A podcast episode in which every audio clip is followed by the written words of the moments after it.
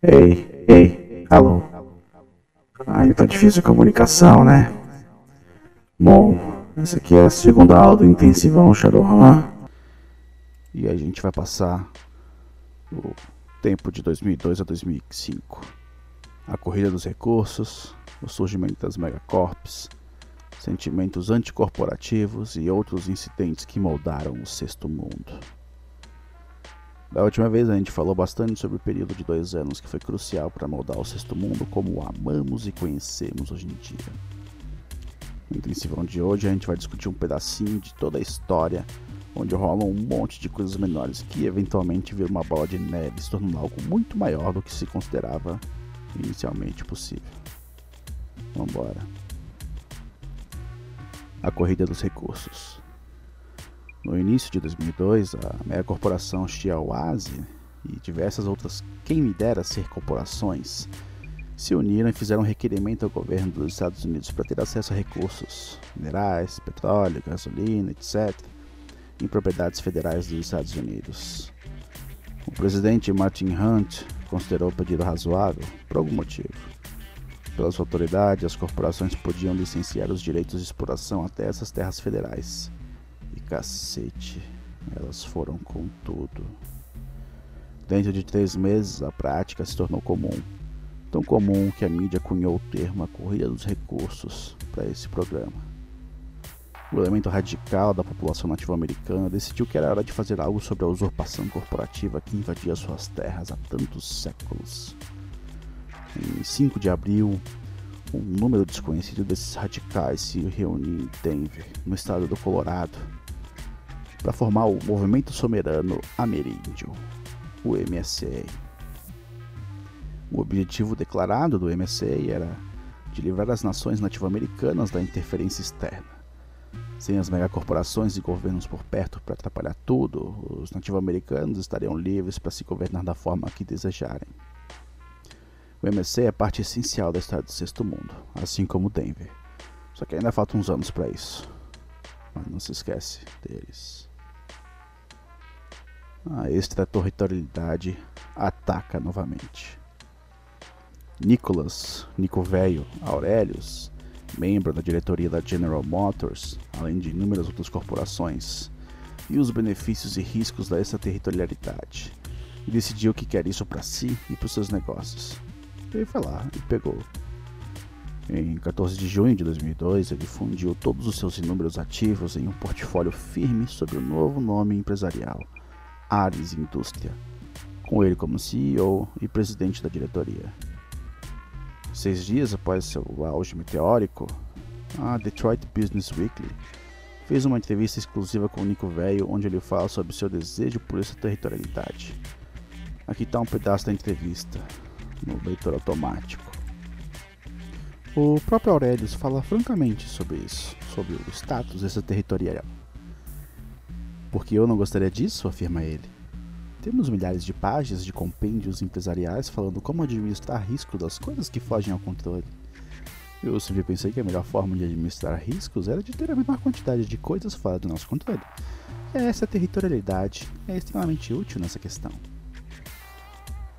O presidente Hunt ajudou a acelerar a aplicação dessa territorialidade da Ares Indústria e dentro de semanas, muito para espanto da Xiaoase, presumo eu, a Ares se tornou a maior megacorporação do mundo.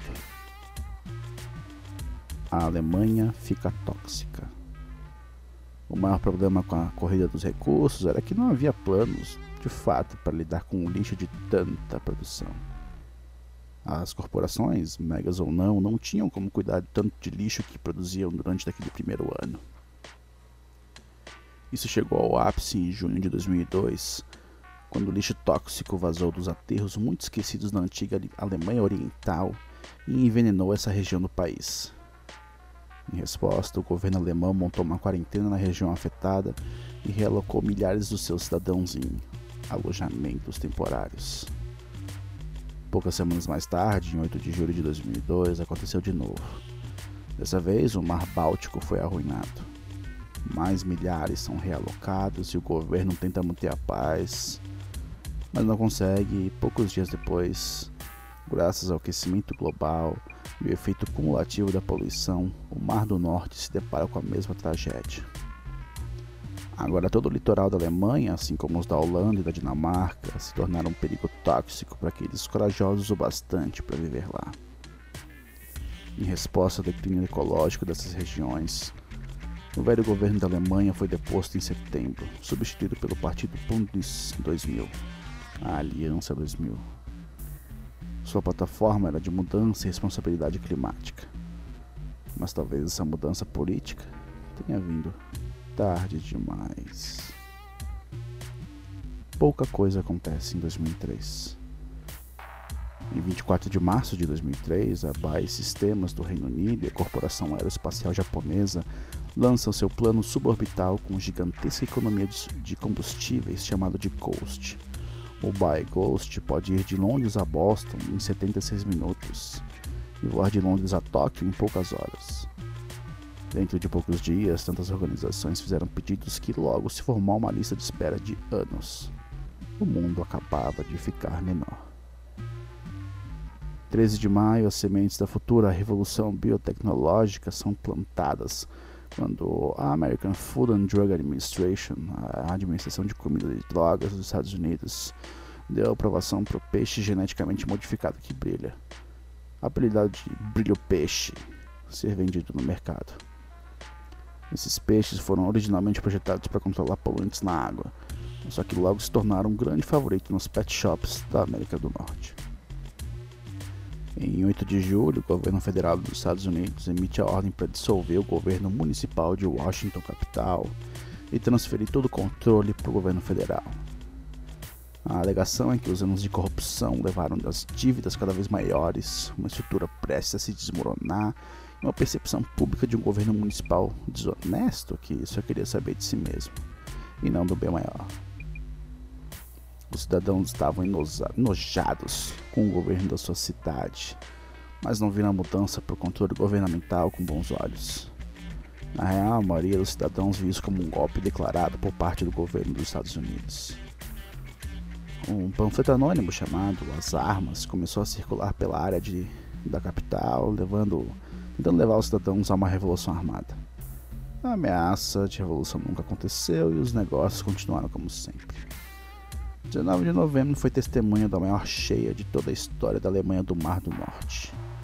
Isso causou enchentes gigantescas por boa parte de Hamburgo, assim como a Frísia, leste e a oeste, espalhando ainda mais a toxicidade do Mar do Norte.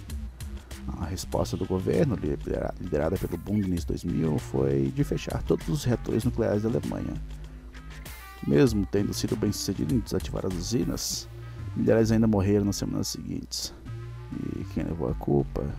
Isso mesmo, o Bundes 2000.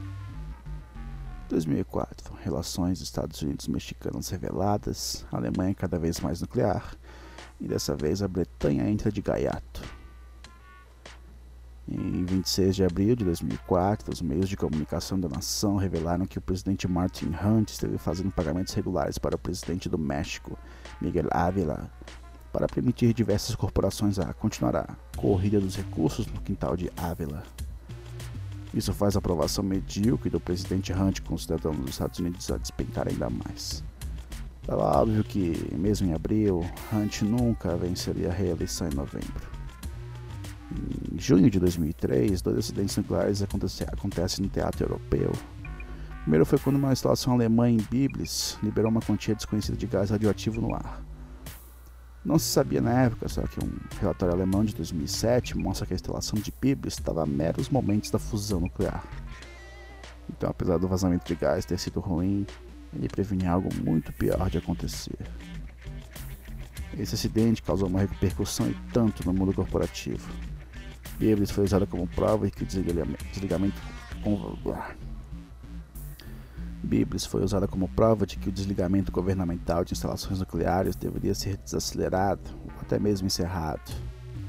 Não dá para imaginar quanto dinheiro essas empresas estavam perdendo ao desligar suas instalações. Óbvio que elas queriam o fim dos desligamentos. Elas foram forçadas a recuar de novo em junho, quando uma instalação corporativa em Dungeness, Inglaterra, de fato entra em fusão nuclear. Esse desastre destruiu e irradiou partes enormes de Kent e matou mais de 6 mil cidadãos britânicos. Esse desastre dá início a toda uma onda de sentimento pró-ambientalista por toda a Europa.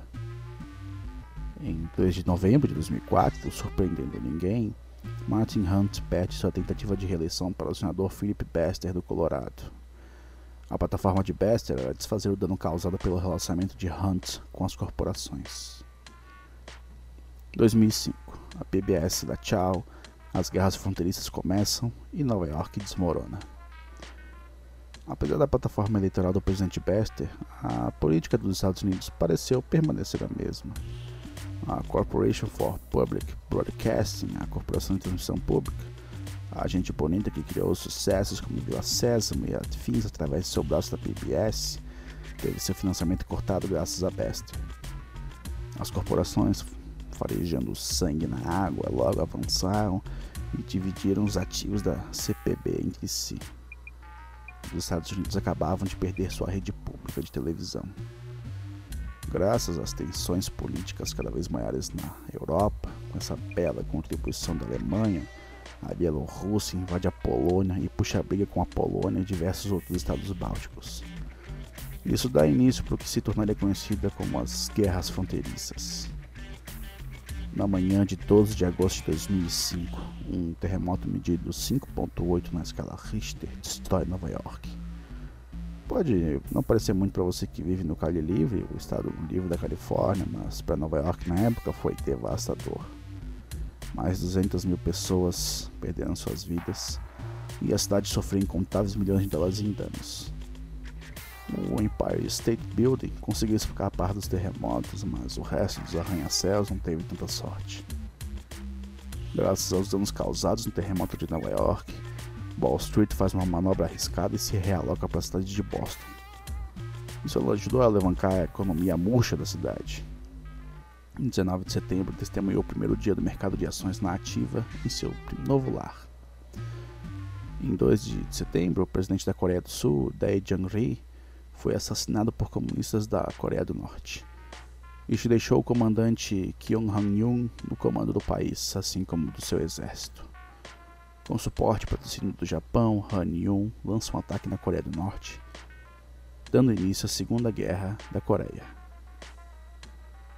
É, a conexão não tá, não tá ficando tão boa agora. Eu acho que eu vou precisar ver vocês no próximo intensivão. Valeu, chapas!